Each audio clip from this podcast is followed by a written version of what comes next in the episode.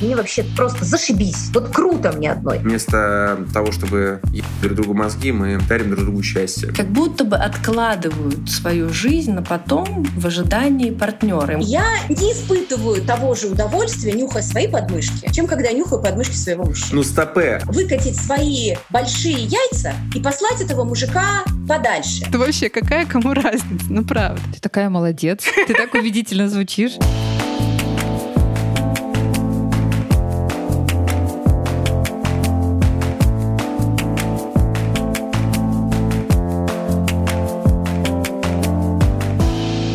Привет, подруги, привет, друзья! Вы слушаете подкаст «Она сказала, он сказал», подкаст, в котором мы пытаемся наладить диалог между женщинами и мужчинами, феминистками и консерваторами, сторонниками новой и старой этики. И меня зовут Дарья Жук. Привет, Даша, всем привет, а меня зовут Лола Тагаева. И сегодня тема нашего эпизода — это одиночество, женское и мужское. С одной стороны, кажется, что слова одинокая женщина, одинокий мужчина имеют очень разные настроения, очень разные коннотации. Ну, по крайней мере, еще 10 лет назад, может быть, даже раньше, 5 лет назад, при словах «одинокая женщина» мы представляли себе старую деву, неудачницу, женщину с несложившейся судьбой, а слова «одинокий мужчина» звучали привлекательно и очень даже призывно. Вот мы хотим разобраться, по-прежнему ли это так, и, готовясь к этому выпуску, мы с Лолой сделали несколько неожиданных открытий. Да, действительно, мы там мы пришли поговорить об одном, а в итоге выяснилось, что все наши спикеры будут говорить о совсем другом. Но это такой короткий тизер.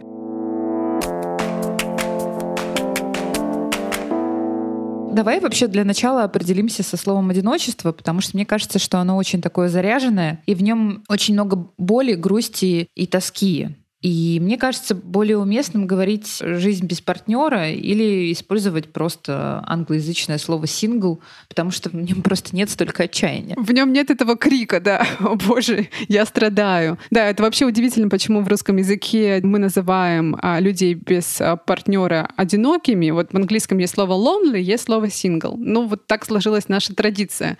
Короче говоря, мы в этом эпизоде будем говорить про синглов, назовем их так, люди, которые осознанно выбирают выбирают жизнь без партнера, или просто так сложилось, и они живут одни, либо у них периодически возникают какие-то отношения. Так ли они несчастны, как мы привыкли об этом думать? Парность — это что-то, что определено биологией, или быть синглом — это новая норма? И как меняется отношение к этой теме на Западе и в России прямо сейчас?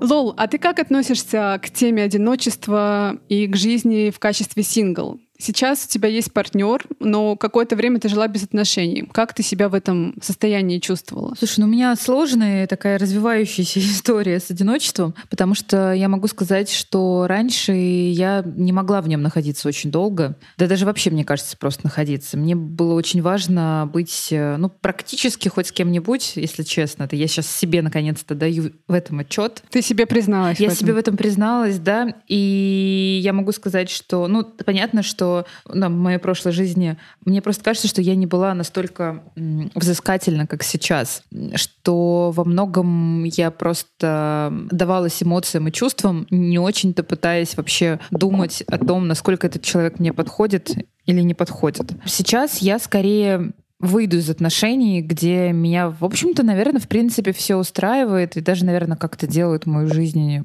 в чем-то приятнее. Но нет с моей стороны, например, там какой-то большой любви или уверенности, что это действительно то, что мне нужно. А что произошло? То есть как ты эту трансформацию прошла? Я понимаю, что это разговор, наверное, на три часа, но если коротко, хайлайтами. Я тут не буду оригинальной. На самом деле, я думаю, что во многом мне помогла психотерапия и два неудачных брака.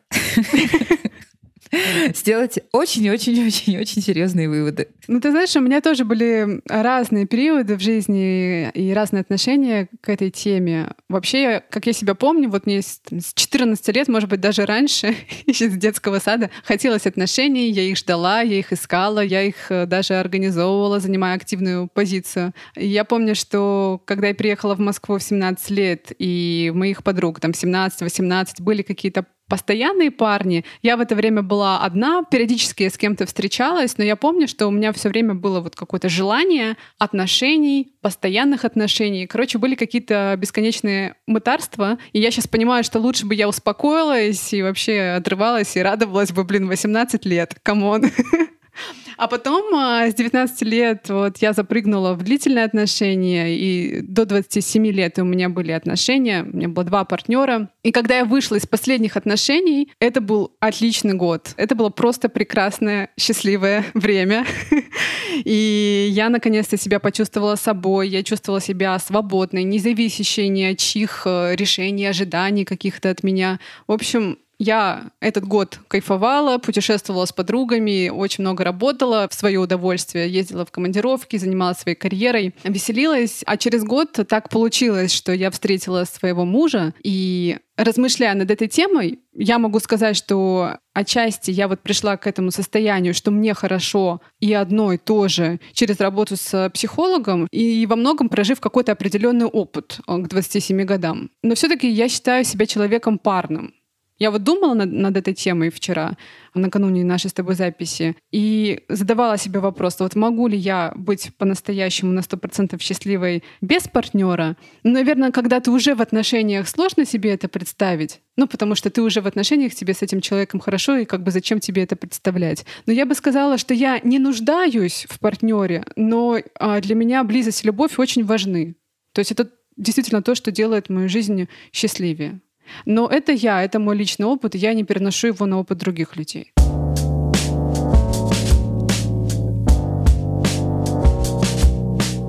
Ну вот давай скажем сразу и честно нашим слушателям, что мы подходили к этому эпизоду с вполне понятной идеей ну, показать, что стоит за темой такого какого-то общественного должествования. Серии вот, «Человек должен быть парным», особенно женщина. Ну, Согласитесь, это довольно распространенная тема для дискуссии, про это очень много говорилось, про это очень много писали социологи, исследователи. И мне казалось, что мы в этом эпизоде будем прям биться вокруг тезисов о женском предназначении быть там матерью и женой, о том, как общество диктует, э, что без этой роли женщина нереализованная, неудачница, а я, соответственно, буду обязательно защищать, а ты постараешься кого-то понять, и что одинокий мужчина, наоборот, не вызывает такой массы осуждающих или сочувствующих эмоций, это не очень справедливо. Но, как выяснилось, мы опоздали с таким подходом, и все наши спикеры, даже самые одиозные, вот есть и такие, что уж рассуждают в категории желания настоящей близости и поиска ее. То есть одни не согласны быть с кем-то просто ради того, чтобы не быть одному. Другие считают, что не надо слишком сильно придираться к мелочам и брать то, что есть, радуясь вообще в принципе близости как таковой. Но не будем спойлерить, давайте начнем.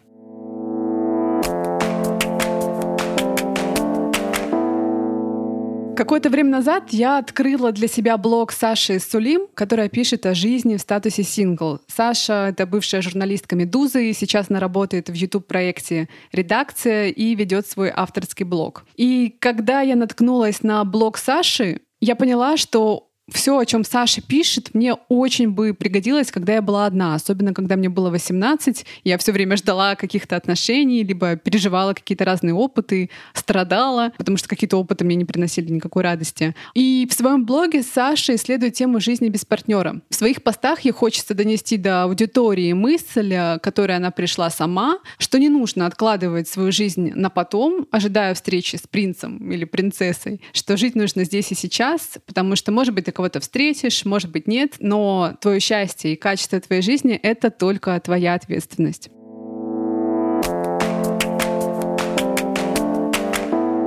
Саша, привет! Привет. Сколько времени ты уже находишься в состоянии сингл? Я совершенно не кокетничая и не лукавля.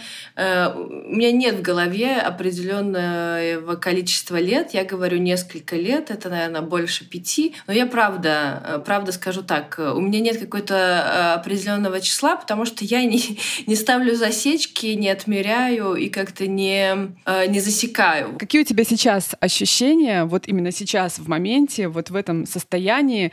И если бы ты себя сравнивала вот с Сашей Сулим, скажем, несколько лет назад, это совсем два разных человека, вот перед тем, как ты начала этот опыт осмыслять, и в том числе писать об этом в своем блоге, или какой-то такой большой динамики не произошло? Вот как ты сама чувствуешь? Динамика э, не какая-то глобальная, но тем не менее это происходит, потому что чем больше я как бы об этом, как ты говоришь, э, это осмысляю, об этом говорю, и тем более вижу, что таких историй очень много, когда там я читаю свой директ, и мне пишут совершенно не, незнакомые мне люди, и рассказывают свои истории, и рассказывают, что они с тем же сталкивались, и в том числе благодарят меня за то, что как бы вот я понял, что я не одна, но я же в этот момент тоже понимаю, что я не одна, и что этот опыт, он э, близок очень многим людям. Поэтому, конечно, это влияет на меня. Я думаю, что я стала более уверенной, более спокойной в этом смысле. Опять же, я перестала, возможно, считать годы, которые я не состою в отношениях. И как-то мне стало более комфортно в том смысле, что я ни в коем случае не говорю, что это там моя какая-то позиция, концепция или философия. Да, я никого не призываю быть синглом и не говорю, что этот образ жизни э, лучше, чем другой. И более того, что я не стремлюсь оставаться в нем, ну как бы целенаправленно не стремлюсь оставаться в нем как можно дольше. Вот. Но просто мне кажется, что как будто бы э, получая какое-то общественное ну, не то что одобрение, а признание того, что это можно, что это нормально, нам и самим становится проще, наверное. А как вообще появилась идея создать блог и почему тебе захотелось именно публично осмыслять это состояние, этот феномен, делиться этим? Лет пять назад, даже чуть больше, я прочитала книгу Анны Шадриной а, «Не замужем», она называется. Эта книга написана по ее диссертации. И она очень меня как бы заинтересовала, потому что, ну, вот там, это правда было там в году 2014, наверное. Я тогда такого системного именно изучения вот этого явления, там, феномена, да, ну, не феномена, конечно, явления, нигде никогда не читала и, и не знала, что вообще это как-то отдельно изучается. Оказалось, что очень многие э, люди, назовем это так, но чаще, возможно, это женщины, или, может быть, они об этом чаще просто говорят, как будто бы откладывают свою жизнь на потом в ожидании партнера. Им кажется, что пока они не встретят того самого, их жизнь — это как бы такая репетиция, подготовка, такая вот на паузе стоящая штука. И поэтому очень, они очень от многих вещей, ну, к сожалению, отказываются. Моя любимая история ну там она датируется 90-ми годами, наверное, что женщина в Америке или в каком-то, ну, в общем, за границей не хотела покупать себе музыкальный центр, хотя очень любила музыку, потому что она думала, ну вот сейчас я встречу молодого человека, а вдруг у него уже есть музыкальный центр. И что, мы будем с двумя музыкальными центрами? Но время шло, как бы она не встречала и, и лишала себя этого удовольствия. И это такой, такой очень емкий, мне кажется, образ, который применим к жизни очень многих людей, потому что вместо музыкального центра может оказаться там путешествие, поездка куда-то, там, я не знаю, другая покупка, которую мы почему-то откладываем. И, в общем, мне как-то стало обидно из-за себя, из-за моих подружек. И я подумала, что это об этом мало говорят. Ты при этом называешь себя, и, в принципе, это состояние именно сингл, да, то есть выбрала вот это английское слово, и еще я в одном из твоих постов видела выражение «серийный сингл», не слышала его до этого. Что значит серийный сингл? Ну, серийный сингл — это человек, который, как бы, наверное, большую часть своей жизни проводит без отношений, чем в отношениях. Потому что у меня, правда, несколько есть примеров, причем разных э, людей, и мужчин, и женщин, которые рассказывали мне, что я там больше двух недель никогда не находился без отношений или не находилась. И это меня очень ну, удивляет, без какой-то оценки, да, то есть, ну, это как бы для меня совершенно не, не свойственно мне. А в моем случае, ну, ну да, то есть э, промежутки между отношениями у меня больше, чем сами отношения. Наверное, в этом измеряется серийный сингл. Ты в одном из интервью, может быть, даже в нескольких объясняла, что ты выбрала именно английское слово сингл, потому что в русском языке нет такого очень четкого аналога. То есть у нас есть какие-то эмоционально окрашенные слова, типа там одинокий или свободный. Вот как ты думаешь, почему так произошло? Почему в русском нет э, ничего похожего.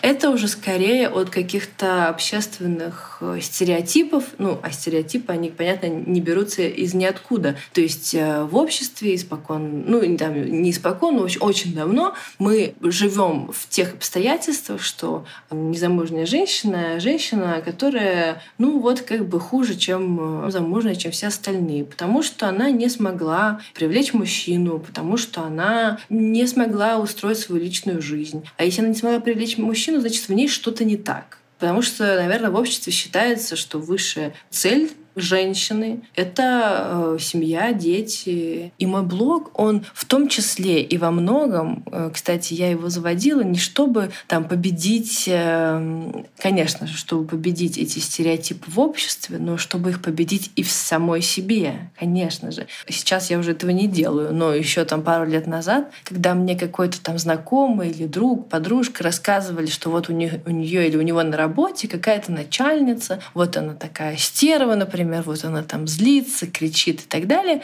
И первый вопрос, который я задавала, замужем она или нет.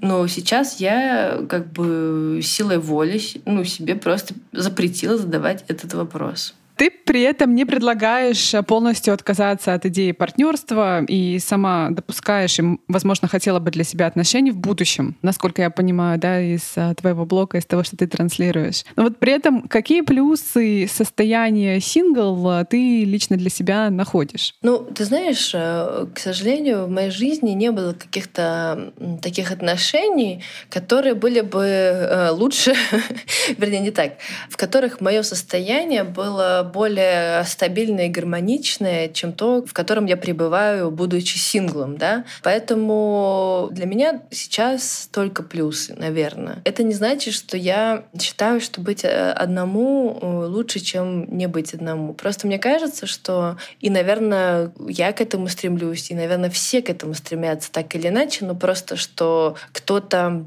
в ожидании тех самых там гармоничных отношений соглашается быть в негармоничных, а я как бы не очень хочу в них находиться. Ну, то есть я хочу, понятное дело, там встретить человека, партнера, с которым мне будет э, интересно, комфортно и хорошо, и лучше, чем когда я одна. Но сейчас, э, ну, безусловно, основное для меня преимущество — это то, что у меня довольно стабильное эмоциональное состояние, когда я нахожусь в состоянии сингла, я могу как-то полностью себя контролировать и решать, как будет складываться мой день, моя неделя, моя жизнь.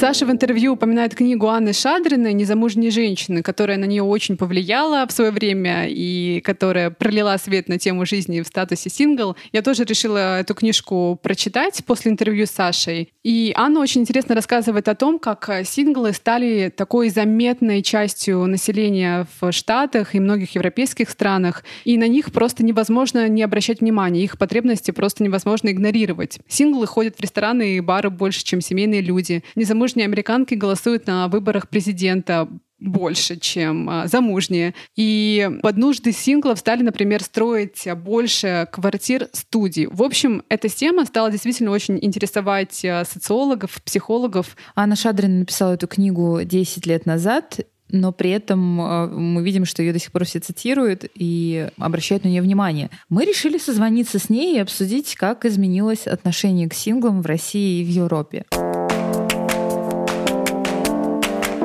Анна, добрый день. Здравствуйте. Мы сегодня с Лолой много говорим про а, женщин и мужчин синглов, а, про женское мужское одиночество и вот эту интересную дихотомию одинокая женщина, одинокий или чаще говоря даже свободный мужчина. Вот откуда, на ваш взгляд, такие разные настроения у этих слов, у этих словосочетаний? А вы правда думаете, что это все до сих пор действует таким образом? Потому что я не очень уверена, что, что эти стереотипы остались такими же, какими они были, например, 10 лет назад когда я писала мою книгу. Мы делали большой проект с социальной сетью «Одноклассники» в партнерстве, и мы специально таргетировались на российские регионы для того, чтобы понять, э, ну, что там происходит, какие там происходят изменения. Можно сказать, что изменения происходят, но все равно вот такой вот подход, когда тебя первым образом спрашивают, что ты себе представляешь, а ты женщина, то сначала ты должен сказать, замужем ты, если у тебя ребенок, и это какое-то некое представление, да, и я сама из одного российского региона, и я знаю, что вот на встрече одноклассников, собственно, это один из самых популярных вопросов для женщины все еще. И это такой формат немножко, насколько ты состоялась вообще как женщина. Поэтому если мы говорим про российские регионы, ни миллионники, ни Москву, ни Петербург, то, конечно же, это все еще актуальный вопрос. Это правда. Хотелось бы, может быть, позже еще поговорить о том, э, насколько в культуре и в нашем сознании представлены тикающие биологические часы у мужчин. И я уверена в том, что мужчины тоже испытывают некоторое давление в этом смысле, просто, может быть, оно какое-то другое или оно формулируется иначе. Но если говорить о том вообще, откуда идет э, вот это давление, то социологически это, конечно, связано с э, репродуктивной нормой и с парной нормой. И эти нормы, они были сформированы раньше гораздо. Это сейчас для того, чтобы Например, иметь детей, не обязательно заниматься сексом, не обязательно иметь партнера. Можно использовать эм, репродуктивные технологии, можно детей брать на воспитание. И мы не, не очень знаем, какое бы поведение у женщин было репродуктивное, если бы не было вот этой стигматизации непарности и отсутствия детей. То есть насколько бы вот э, в современном мире женщины бы э, руководствовались одним же простым желанием заботиться о детях и становиться матерями. То есть, э, исходя из того, что эта стигматизация становится меньше и рождаемость падает, можно, наверное, говорить о том, что вот это давление играет большую роль в стимулировании рождения. Вот то, о чем вы говорили, что когда вы встречаете или кто-то встречает одноклассников или где-то происходит какая-то встреча, и первым делом спрашивают про личную жизнь. Вот на языке социологии это называется по-английски accountability. Это, наверное, перевести на русский язык можно как отчетность. То есть вот культура вынуждает нас отчитываться как мы строим свои жизненные сценарии, чтобы мы сверяли себя с ожиданиями и нормами. И эти нормы, конечно, очень связаны, с одной стороны, с тем, чтобы э, население воспроизводилось, а с другой стороны, для государства очень важно, чтобы у людей были партнеры и дети. Почему? Потому что, когда мы стареем, большая часть заботы о пожилых осуществляется либо партнерами, либо детьми. И поскольку население стареет во всем мире, если появится огромное количество пожилых людей, у которых нет партнеров, у которых нет детей, это создаст э, чудовищную нагрузку на социальные системы в разных странах. Но при этом никто же честно не говорит э, вот то, что вы сказали, да, что государство, проводя там какие-то кампании и вообще, ну, как-то формируя не, некую ту или иную пропаганду, не говорит, что вот давайте вы будете жениться и заводить детей, чтобы мы не брали на себя ответственность, кто о вас будет заботиться в старости. Все это преподносится совсем другим языком, что это прекрасно иметь семью, э, она состоялась как мать, как жена, и какие-то совершенно другие мотивы. Получается, что это все какое-то осознанное манипулирование? Почему идеология разговаривает э, таким словарем, а не другим? Потому что все-таки есть представление о правах человека, потому что есть э, представление о границах, потому что все-таки у государства нет права вмешиваться в частную жизнь до конца. То есть нет инструментов у современного правового государства все-таки диктовать э, и говорить, мы вас обязываем. Есть разные механизмы, как можно воздействовать. Вот как при советской власти, например, вводился налог на бездетность. Или, ну, и много таких примеров можно приводить. Но прямого приказания не может быть в этой э, сфере, в частной. Ну, я думаю, что вот государство и идеология говорят с нами на таком языке, чтобы подталкивать нас к тому, чтобы мы сами формировали свои желания в правильном, в нужном им русле. При этом все-таки у человека остаются свободы. И никто нас сегодня с вами не убивает, если у нас нет партнеров и нет детей, и мы вполне себе можем существовать. Но если послушать истории, которые рассказывают люди о себе, то там очень очевидное влияние того, что люди все-таки хотят соответствовать нормам, потому что когда мы соответствуем нормам, мы оправдываем ожидания, мы, как бы нам кажется, что наши социальные связи будут крепче, что нас будут больше хвалить, что мы будем лучше себя чувствовать. И даже если человек живет в каком-то таком обществе, где поддерживаются очень разные формы частной жизни, то все равно вот эта идея про то, что если человек способен найти партнера и способен организовать э, жизнь с этим партнером долгую, по крайней мере, там 10 лет, то это говорит о каких-то э, выдающихся личных качествах. Если у кого-то не получается выстраивать отношения, то это, ну, может быть, э, как это сказать, это нужно как-то принять и, и что-то с этим делать, да.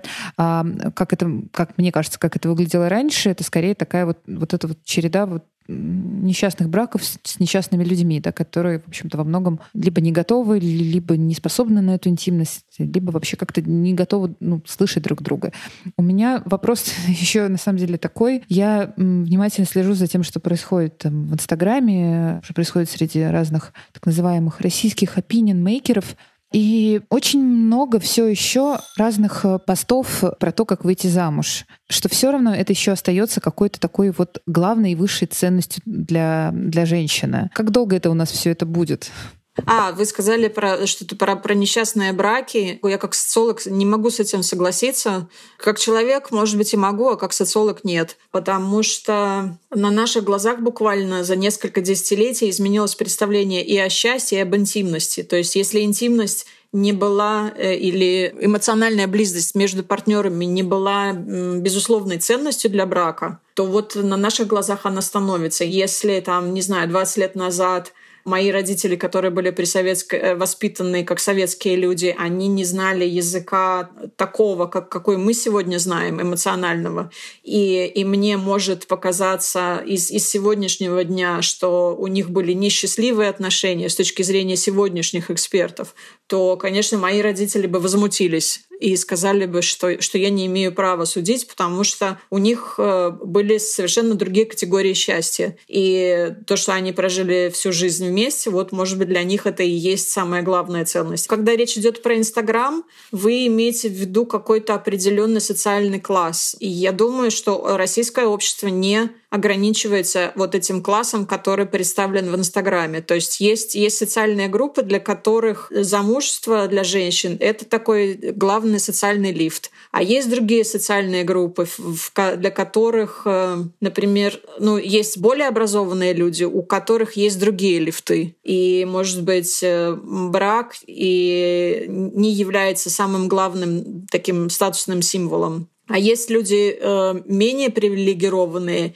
и там могут быть в этой группе совсем другие ценности. Не про, не про замужество, не замужество не как социальный лифт, а как совместное выживание. Вообще есть такая идея про то, что только в партнерстве два человека могут достигнуть какого-то высшего состояния собственного развития, и партнерство это такая высшая форма отношений, потому что в партнерских отношениях люди вместе развиваются, при этом они могут и заботиться друг о друге, когда это нужно, когда кто-то из них уязвим или кто-то из них там, заболел. Плюс это и сексуальные отношения, это и дружба, и партнеры это часто лучшие друзья. Но вот как вам, как э, специалист, человеку, который эту тему исследовал, кажется, могут ли люди удовлетворять свои потребности в близости, в эмоциональной связи и, и прочем вне вот таких партнерских отношений? Я вижу, что мы движемся э, в таком направлении, что все, все, что сегодня рекомендуется в области ну, как бы частной жизни, вообще в области какого-то экзистенциального удовлетворения. Главный рефрен — это у тебя есть только ты, только ты можешь э, сделать себя счастливой. Если ты себя не любишь, тебя никто не полюбит. Полюби себя сама, ты должна себя ценить, ты должна мочь справляться одна, ты, ты не должна э, надеяться, что кто-то тебя спасет. То есть вот есть один такой вот э, этот доминирующий дискурс про то, что любовь, вот придет партнер и он спасет, а есть второй вот этот очень сильный и мощный дискурс психотерапевтический, который говорит, нет, нифига, ты должна сама с этим справляться. И это все описывается, конечно, в научной литературе как э, вот неолиберализация индивида, но вместе с тем это, конечно, очень опасный такой дискурс, про то, что ну, как бы человек научается не, не рассчитывать ни на кого, а это значит, что не ожидает от других людей, что они могут рассчитывать на, на тебя. То есть это ведет к такой атомизации общества. Как бы это не столько про пару, это про то, что ну, как бы мы вырастаем в такое общество, где никто никому ничего не должен, а это ужасно обидно. Потому что забота — это же очень важно. Ну а как вам кажется, настанут когда-нибудь времена, когда семьей можно будет называть женщину или мужчину сингла, который живет со своим руммейтом, скажем? Если вы говорите о отношениях э, между мной и вами, то я совершенно буду приветствовать э, ваше определение семьи. И надеюсь, что вы будете приветствовать мое определение семьи. Если я говорю, что я и моя кошка это, это семья, то ну, как бы я не рассчитываю, что кто-то будет это оспаривать. А если мы говорим про отношения между государствами и индивидами, то это совсем другое дело. Да, я скорее не... говорю про отношения между государствами, что государства будут тоже относиться вот э, к таким отношениям между людьми и, людьми и котами, так как вы описываете. Я и моя кошка — это семья. Ну, у меня нету кошки так. Ну, это я как образ, да. Да, да, да. Я думаю, что в западных странах будет меняться что-то в этом направлении. Мне, мне кажется, что к этому есть очень большой интерес. Э, я, я вижу в научном мире очень большой интерес и, и к синглам, и, и к людям без э, партнеров, и, и к людям, которые живут на э, отношениях на расстоянии, и к людям, которые ведут совместное домохозяйство, но не являются партнерами. Это как shared housing, это по-русски как совместное проживание, но, но без, без каких-то там личных отношений. То есть это все очень интересует науку, а если науку это интересует, то наука имеет возможность влиять на, на сферу социальной защиты. А если говорить про Россию, то я бы не ожидала здесь быстрых изменений. Наш подкаст называется «Она сказала, он сказал», и мы не могли не позвать его, то есть мужчину. И сегодня нашим собеседником будет Вася Керман, публицист, автор книг про отношения между мужчинами и женщинами. И готовясь к интервью, я прочитала кучу всяких разных Васиных текстов и, честно говоря, представляла его себе как мужчину с очень патриархальными взглядами. Хотя мы с Васей знакомы, мы работали с ним вместе на одном телеканале, но вот у меня сложился такой образ, исходя из того, что Вася пишет. Оказалось, все совсем не так. И, и с Васей мы обсудили, как меняется отношение к статусу сингл, к близости и как прямо на наших глазах рушится поход за идеалом. Вася, Вася, привет. Привет. Мы с тобой сегодня будем говорить про одиночество, про то, чем женское одиночество отличается от мужского. И перед интервью ты сказала, что готов поговорить про то, почему мужское одиночество — это ок, так что давай с этого и начнем. А почему, на твой взгляд, быть Что-то одному я не мужчиной помню этой это... фразы. это совершенно нормальное Что-то- состояние. Ну, по крайней мере, так а, передала мне моя подруга, которая организовала наше с тобой интервью. Да, Вообще любое одиночество — это ок. Мне не кажется, что как-то должно это разграничиваться, женское и мужское. Если ты считаешь, что нет никакой разницы между мужским и женским одиночеством, на твой взгляд, это нормальный статус и нет в нем никакой проблемы. В принципе, эти нормы, они ушли. Ушли, э, ну, как мне кажется, в моем поле зрения, а мы сейчас говорим о Садовом кольце. И да, то, что я наблюдаю среди своих э, друзей и знакомых, э, пришло вот это понимание того, что теперь люди нач- начали вдруг поняли, что им нужно не замуж, а, а любить не, не вот какой-то что набор каких-то там, да, э, выгод, а именно ощущения. То есть все стали самодостаточные, что, на мой взгляд, прекрасно. Ну, то есть, да, если бы я тебе тот же самый вопрос задала пять лет назад, скажем, ты бы по-другому на него ответил? А вот, знаешь, хороший вопрос. Мне недавно задавали эм, его, исходя из моей книги, да, и люди немножко путают меня с персонажем, который в книге. Лично я бы сказал, что нет. Ты как бы, я думаю, что так или иначе это было бы так же. Возможно, у меня были какие-то, наверное, представления просто э, в меру какой-то моей э, юности. Да? Мы хотим какую-то идеальную картинку иметь. Вот. Но я бы не, у меня не было никакого осуждения к этому. А Мой персонаж бы точно, совершенно точно сказал, что это так быть не должно, потому что он, в принципе, современный русский мужчина, мой персонаж, даже собирательный образ. И он такой, у него есть определенные вот эти вот патриархальные парадигмы такие, еще не стертые современным миром. Да, а мне так или иначе кажется, что даже несмотря на то, что, вот как ты говоришь, за пять лет очень много изменилось, и даже этот персонаж твой очень изменился, у слов «одинокий мужчина» и «одинокая женщина» очень разное настроение. Очень разное это состояние. Одинокая женщина звучит как, как будто бы это женщина, у которой не удалась жизнь. А одинокий мужчина, это, в общем-то, звучит очень даже заманчиво в каком-то смысле. Не знаю, когда я слышу, честно говоря, вот эту фразу, у меня такое почему-то внутри ощущение, что просто человека пытаются обесценить и пытаются на этом как-то возвысить себя. Вот, вот, вот такие у меня ощущения. Когда кто-то говорит, она же одинокая. Значит, что-то не так там, говорят они. Вот, но мне кажется, это какой-то ну, это какая-то черно-белость, что ли. Не знаю, короче. А как ты относишься, Вась, к теории вторых половинок, что вот каждый обязательно должен встретить свою судьбу, а вот если тебе не повезло встретить свою судьбу и свою вторую половинку? Половинка может колеса быть. Тебе, тебе ли в Берлине не знать. А здесь вот это все, значит, э, половинка, пазл, да? Ребусы разгадываем. Нет, это все сущая хрень на который не надо ориентироваться. Ну, повезло, это очень, наверное, в какой-то мере правильное слово. Повезло. Вот это вот поход за идеалом, вот он, мне кажется, сейчас хорошее время, когда он начинает рушиться, вот этот поход за идеалом. И уже причем рушится не у а, там 30-летних, да, не, не у нас, а уже у молодых. Они больше начинают понимать, вот изначально понимать, что не нужно искать вот этот вот э, принца или, или эту принцессу. Этого нет. Нужно научиться принимать, нужно научиться... Ну, то есть в этом же близость, правильно? Вот в этом ощущении в любви не матча. Мы все хотим матчев собрать, но это любить матчи, это ну, большого сердца не надо.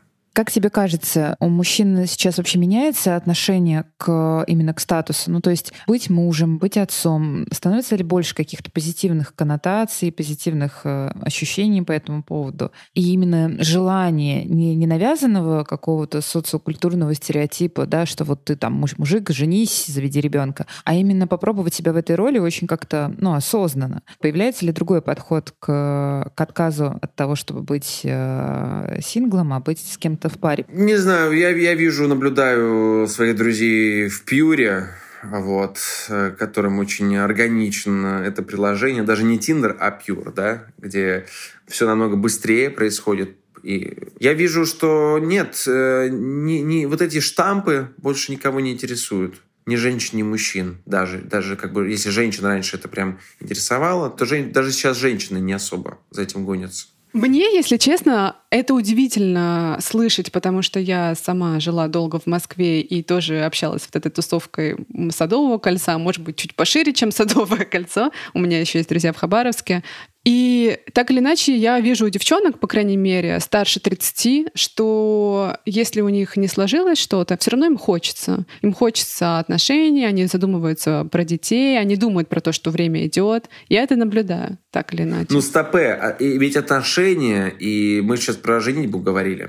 Это вообще давай расширим может... эту тему не только про женитьбу, а вообще в целом про отношения. Потому что сингл — это человек, который сейчас он с партнером, завтра он не с партнером, и статус его может меняться, он может быть долго не в отношениях. Что мне нравится, что мне нравится, что женщины сейчас э, намного охотнее идут, например, на полигамные, то есть да, на свободные, на открытые отношения. Реально. И, в принципе, это их устраивает. То есть вот ушла вот это вот «я, значит, должно быть вот так». Значит, если у меня не вот так, значит, что-то со мной не так. То есть я имею в виду сейчас не, э, не вот так, это я имею в виду, что вот если нет моногамии, значит, что-то я делаю неправильно. То есть сейчас я, я встречаю часто, когда ты приходишь и просто сразу же сходу говоришь, слушай, ну все класс, но вот я готов на такое, да, э, на, например, на свободное отношение. И все девушка говорит, да, окей, супер, меня тоже устраивает. А кто эти люди? Можешь рассказать подробнее, чтобы мы представили портрет этого человека? Тинейджер, ну не тинейджер, там, не знаю, выборка, там 22-23 года, да, например, девочки. Вот они, вот я сейчас говорю о их какой-то свободе, да, о том, как они не рисуют вот эти вот идеальные образы. Такое ощущение, что они все терапевтированные. Они очень легко говорят о чувствах, своих эмоциях. Они держатся подальше от токсичности. У них, у них у всех есть понятие ресурса и то, как они не в ресурсе. В общем, они очень такие экологичные э, барышни. Ну, опять же, те, кого я встречаю. Ну, это, это кто? Кто это девушки? Это недавно закончившие вуз, закончившие, да, то есть они э, с образованием, э, тусующиеся, в принципе, в Садовом кольце, но при этом не обязательно, что они там живут, да, это, это, это москвички, вот, коренные, это какой-то такой, наверное, московская интеллигенция, что ли. Это люди 30 лет, 35 лет, тоже так или иначе тусующиеся вот в каком-то кольце. Это, ну, это профессионалы так называемые, да, своего дела, то есть в 30 лет, которые вышли профессионалы.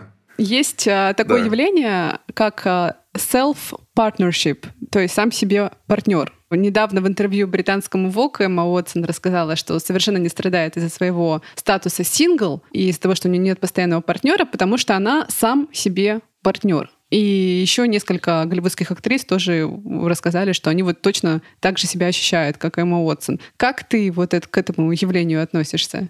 И ты, ты сам себе партнер, Вась? Сам себе партнер.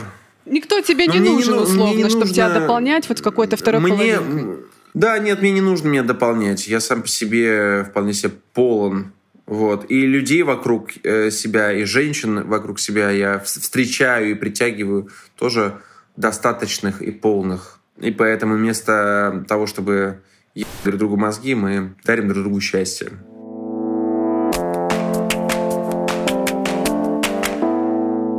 Ты знаешь, я думаю, что мы движемся в очень интересную сторону. А получается, что если мы вот больше как бы и не обязаны быть парными, значит, можно наконец позволить себе быть такими, как мы есть. То есть не мчать, задрав штаны на рынок невест, пытаясь соответствовать чьим-то вкусам, худеть, я не знаю, записываться на какие-нибудь курсы, как выйти замуж. Качать попу. Качать попу, я соответствовать каким-то стандартным вкусам, что-то там успеть, да. Но зато, наверное, можно как-то развивать себя, может быть, в редких редких, но очень ценных моментах э, с кем-то в настоящей близости и мне кажется, что, наверное, мы и сами становимся такими более настоящими, аутентичными, не содранными с чужой кальки, и наши отношения тоже. Да, я с тобой согласна, но ты знаешь, я все-таки бы не стала говорить, что проблема одинокая женщина, как неудачница, часики тикают, а совсем уходят на второй план, и что давление на мужчин исчезло. Потому что вот Анна Шадрина об этом говорила в интервью, и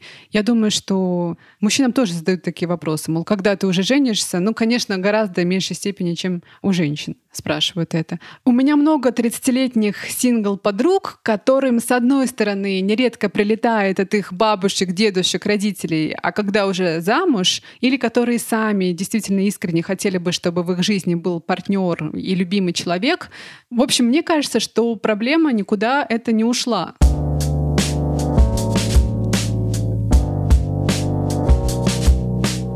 Мне кажется, при этом все равно очень большой запрос на то, как выйти замуж. И сейчас очень много разных э, блогеров э, в Инстаграме, в Ютубе, как выйти замуж. Э, мужчины, женщины учат женщин выйти замуж. Почему-то я вот практически ни разу не видела тренингов мужских, как, как на ком-нибудь жениться. Да, вот как затащить женщину в постель, да. А как жениться, что-то как-то нет. И эти тренинги иногда делают очень много какого-то скандального шума. И мы взяли и позвали одну из ведущих таких тренингов, Юлию Печерскую, которая тоже стала скандально известна, в первую очередь, благодаря роликам о том, что женщина не должна работать, а женщине мужчина, в общем-то, нужен для выживания и ну, выжимания денег, в смысле. Отныне, мои хорошие, тяжелее члена и поварешки вы в руках ничего не держите. Да, мы решили позвать Юлию и обсудить этот взгляд на отношения. И очень удивились, когда внезапно услышали от Юли, что отношения нам нужны для другого, для удовлетворения нашей потребности в близости.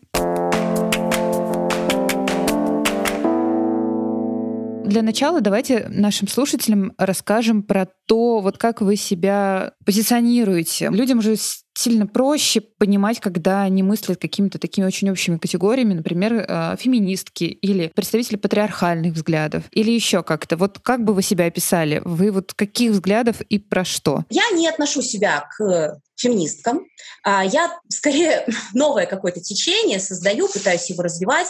Называю это философией Печерской. И в целом это о том, что женщина имеет свое место в мире. Это не соперничество с мужчиной и не попытка одеть штаны и доказать мужику, что я лучший, лучший шпалоукладчик, чем ты. Это о том, чтобы быть по-настоящему женственной, уже имея все права, потому что мы уже имеем все права, девочки. У нас уже прав больше в нашем государстве, чем у мужчин. Мы их замордовали. Я считаю, что мы с вами вошли уже лет 30 как во Вселенную 25. Европейские страны вошли в нее еще раньше, да, то есть они уже 50 лет живут во Вселенной 25. И это ужасно, потому что итогом, ну, если мы немножко напомню вашим слушателям, да, что такое Вселенная 25, это эксперименты, которые проводились многократно над крысами, крысы социальные животные, так же, как и мы. Им создавались идеальные условия. Сначала крысы начинали, начинали активно-активно размножаться, потреблять ресурсы, развиваться. Но в какой-то момент э, развитие останавливалось, крысы начинали деградировать и умирали. Это то, что мы имеем сейчас, это то, к чему нас ведет современная пропаганда жизни одному, да, жизни в одиночку.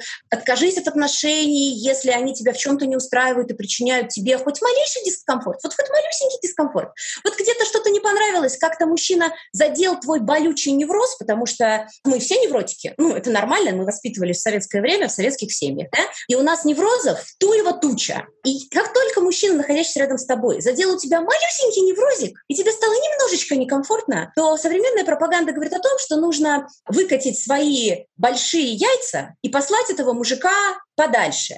И самостоятельно работать, самостоятельно обеспечивать детей и искать какого-то мифического человека, который как-то, возможно, тебя оценит и полюбит, возможно, это будет человек с тобой одного пола. Ну, собственно, это то, что и происходило во Вселенной 25. А допускаете ли вы, что женщина может быть счастлива, не находясь в отношениях? Это как очень редкое исключение, и только в том случае, если ее объем душевной боли, непроработанных неврозов, ее убитое психологическое здоровье не позволяет ей находиться ни с кем рядом. Дело в том, что общение с другими людьми, оно всегда доставляет нам дискомфорт. Это нормально. И если человек не в состоянии справляться с этим дискомфортом в коммуникации с другими людьми, то да, для него может быть счастьем быть одному. Но я бы сказала, что это ну, какое-то совсем исключение, и это для совсем людей, которые настолько поломаны и не хотят ничего с этим делать, потому что сейчас у нас 21 век, и э, масса психологических тренингов, курсов, психотерапевтов, там, не знаю, чего угодно, да, когда можно себя прорабатывать и можно избавляться от своих неврозов, и тем самым, тем самым находить свое счастье в коммуникации с другими людьми. Зачем нам нужны отношения? Вот это очень хороший вопрос. И женщине, и мужчине отношения нужны для того, чтобы чувствовать близость и не быть одиноким. Мы тоже стайные животные. Есть в психологии такое понятие, как контейнирование, и это естественный способ борьбы с любыми психологическими травмами. Что такое контейнирование? Это самый нормальный способ выхода из любых психологических проблем. Когда ты приходишь в свою стаю, к тем людям, которые ты точно знаешь, тебя любят, ты точно знаешь, тебя не предадут и не подставят. И ты приходишь к ним и просто ревешь. И они тебя обнимают со всех сторон и говорят, ты наша хорошая, ты наша любимая, ты самая лучшая, ты чудесный человек, у тебя все получится. Ну вот насколько, как вам кажется, вообще релевантно сейчас все еще ссылаться на такую философию выживания? Потому что сейчас мы вполне себе прекрасно выживаем, не живем в пещерах, войны, ну вот довольно редко происходит. Смотрите, я не спорю, я пытаюсь понять. Я слышу в том, что вы говорите, такие отсылки про выживание. Я не говорю о выживании. Я не говорю о том, что прям сию секунду, что женщина не в безопасности без мужчины. Женщина в безопасности. У нас есть множество биологических потребностей, которые обусловлены и должны быть, закры- должны быть закрыты в отношениях. И для этого нужен человек. Другой человек, а желательно, может быть, даже не один, не один человек, может быть, группа людей. Потребности нашего тела, без которых мы не будем чувствовать себя счастливыми и без которых нам нужно будет садиться на антидепрессанты. Те же самые обнимашки. Те же самые обнимашки. Но есть такое явление, я не знаю, слышали ли вы о нем, мы об этом говорим в нашем подкасте, как self-partnership, то есть э, сам себе партнер. Оно стало развиваться на Западе. Многие голливудские актрисы стали рассказывать о том, что им не нужен никто, чтобы чувствовать себя полноценным человеком, который не нуждается в каком-то дополнении. Например, Эмма Уотсон об этом говорит. Вот она себя так и называет. Я не сингл, я не одинока, я сам себе партнер. Вот как вы относитесь а, к такому явлению, вообще вот к людям-синглам, которые чувствуют себя полноценными даже вне отношений? Так и мне хорошо самой собой. Мне тоже может быть хорошо с самой собой. Любому человеку в целом, если у него, если ему не, не, не закапана голова огромным количеством обязательств, да, что ты должна соответствовать тому, всему, пятому, десятому, да, и там должна родить детей, должна быть замужем, должна, там, должна, должна. Если у человека не не забита голова вот этой ерундой, то ему одному в целом норм. Ну, то есть в целом нормально. Это про качество жизни. Это не про то, чтобы ты без этого не сможешь, и ай-яй-яй, бегом, беги, выходи замуж и рожай детей. Нет, это про качество жизни. Это про то, что да, я могу, не знаю, питаться одной картошкой. Понимаете, я могу, я не умру от этого. И в целом мне будет даже нормально. Я знаю 50 способов приготовления картошки. Но я хочу пойти в ресторан. Я, может быть, отстала от жизни. Может быть, Эмма Вотсон прям супер молодец. Но я не испытываю того же удовольствия, нюхая свои подмышки, чем когда я нюхаю подмышки своего мужчины. Вот это совершенно другие ощущения, девочки. Вот серьезно. Для меня. Не знаю, опять-таки, это мое мнение. Может быть, кто-то скажет, что нет, Юля, у меня все в порядке. Мне никто вообще не нужен, вот вообще никто, и мне вообще просто зашибись. Вот круто мне одной. Прекрасно. Я просто ну, не работаю для этих людей. Я работаю с теми людьми, которые говорят, я хочу быть в отношениях, я хочу создать семью, я хочу, а, чтобы у меня рядом на подушке по утрам лежал любимый человек. Я хочу, чтобы мы вместе за руку ездили в отпуск вместе за руку гуляли по набережной. Я хочу, чтобы мне было с кем обсудить сериал, который я посмотрела.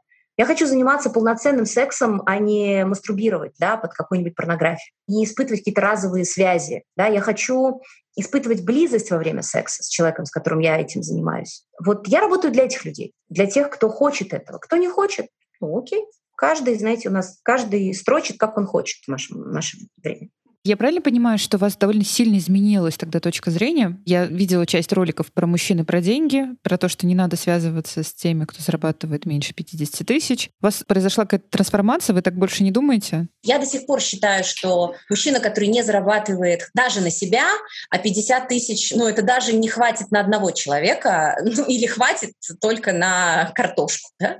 Вот. А зачем ему отношения? И можно было бы сказать, что сейчас там начать говорить о том, что нет, деньги не самая главная моя цель, деньги реально не самая главная моя цель, но деньги для меня важны, так же, как и для моих девочек, деньги важны, и это нормально. Юль, а как для вас звучат слова «одинокая женщина» и «одинокий мужчина»? По-разному ли? Нет, для меня они звучат одинаково. Я знаю, что для многих они звучат по-разному, потому что одинокий мужчина равно, для многих это так, привлекательный, свободный, холостой мужчина. А одинокая женщина для многих равно неудачник. Для меня это не так. Для меня одинокий мужчина и одинокая женщина — это оба несчастные люди.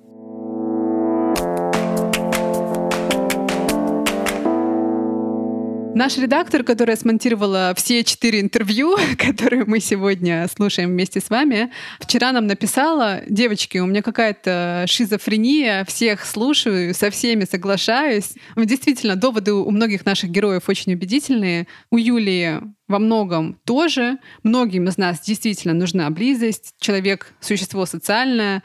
Но другое дело, лично мне кажется, что эту потребность мы можем по-разному удовлетворять. Человечество сделало открытие в области сексуальности вот совсем недавно. Мы, например, узнали, что есть такие люди, как асексуалы, которым, в принципе, не нужен секс. А когда-то их пытались лечить и относились к ним как к больным. А теперь это вариант нормы. И мне кажется, что мы сейчас делаем такие же открытия в другой области, в области отношений и в том, как люди хотят жить, хотят ли они строить семьи, не хотят ли они строить семьи. Может быть, они хотят быть синглами. И действительно, есть люди, которые состоят в статусе сингл, потому что не умеют создавать близкие отношения или которые просто не встретили подходящего партнера. А есть те, которые осознанно именно выбирают такой образ жизни и правда чувствуют себя в нем счастливее. Есть исследования, которые показывают, что синглы могут быть более счастливыми, чем семейные люди, что у них э, больше друзей и крепче социальные связи. Я не утверждаю, что это всегда так. Мне кажется, что здесь э, тоже зависит от того, какие это семейные люди, потому что есть счастливые семейные люди, а есть несчастные семейные люди. Их довольно много. И вообще, если уж говорить про одиночество, есть такая важная тема, как одиночество в семье, когда твой статус социально одобряем, и у тебя все, как бабушка того хотела, и муж, и семеро по лавкам, но на душе при этом кошки скребут. А можно быть синглом и не чувствовать себя одиноким. В общем, мне кажется, что это вопрос очень персонального, твоего собственного выбора и самоощущения. И здорово, что мы сейчас учимся больше слушать себя, а не голоса наших родителей или троюродных тетушек. Ты такая молодец. Ты так убедительно звучишь. Я правда очень этому радуюсь. Ты знаешь, меня наш эпизод очень радует, потому что можно быть кем угодно. И если ты счастлив, если тебе хорошо, то вообще какая кому разница? Ну правда. Ну вот, кстати, к слову о том, если ты счастлив, потому что Юля сказала э, про то, что э, сейчас очень многие не могут находиться в отношениях, потому что чуть что не так, и сразу женщины вот, вот э, такие вот проработанные, умеющие отстаивать свои границы, немедленно эти отношения покидают и не способны ни на какие компромиссы и так далее и тому подобное. И мне кажется, что Давайте так, но если правда эта черта действительно бесит. Я не знаю, запах не нравится. Или человек, ну, глуповат для тебя. Или еще что-то. Ну, зачем тебе это терпеть? Я правда не понимаю. В мире 3 миллиарда мужчин минимум. Всегда можно... Ты проверила перед подкастом. Я, я, я взяла, я не знаю, сколько, кстати, там, давай не будем это оставлять в итоговом монтаже. Вот. Но, но я правда не очень понимаю, зачем, зачем просто ради со, нам, состояния близости. А если тебе с этим человеком на самом деле вообще вообще не близко? Но сегодня близко, а завтра нет действительно, зачем оставаться в отношениях, если они тебя не устраивают, хотя бы в чем-то? Всегда можно попытаться, я не знаю, вот сейчас я прежняя, наверное, бы э, согласилась с Юлей, а, а сейчас я скорее, скорее нет. Угу. И, и скорее, если мне что-то правда не нравится, что-то одно. А зачем? Наверняка если мне это не нравится, меня это будет раздражать, и никто не будет в этой ситуации счастлив. Зачем мне себя самообманывать, что мне это нравится? Я не понимаю. Надо просто честно разговаривать с самой собой. Конечно, если это какая-то мелочь условная, и, ну, например, человек систематически разбрасывает носки, и тебя это бесит, и ты воспринимаешь это как неуважение. Ну, потому что ты эти носки складываешь, а человек разбрасывает. Ну, можно с ним поговорить, чтобы он перестал разбрасывать носки. А можно, в конце концов, а, ну, если он не меняется, принять эту черту, потому что много других классных черт. Я думаю, что тут, конечно, это сильно зависит от того, насколько нас что-то бесит, и насколько мы не можем с чем-то жить. Надо ориентироваться на личные ощущения. Это правда, это правда. Мне кажется просто, что ну, я сама журналист и пиарщик. И я знаю, что вокруг любой какой-то идеи можно набрать и настрогать очень много разной подтверждающей аргументации. И при этом все равно можно взять и набрать какой-то совершенно другой аргументации для абсолютно противоположной точки зрения. Вот. И это скорее вопрос, наверное, действительно собственного выбора. Я бы, правда, никого бы не отправляла бы срочно в психотерапию только потому, что этот человек э, сингл. Если это его личный выбор, и если ему классно, то все здорово. Нет никаких вопросов.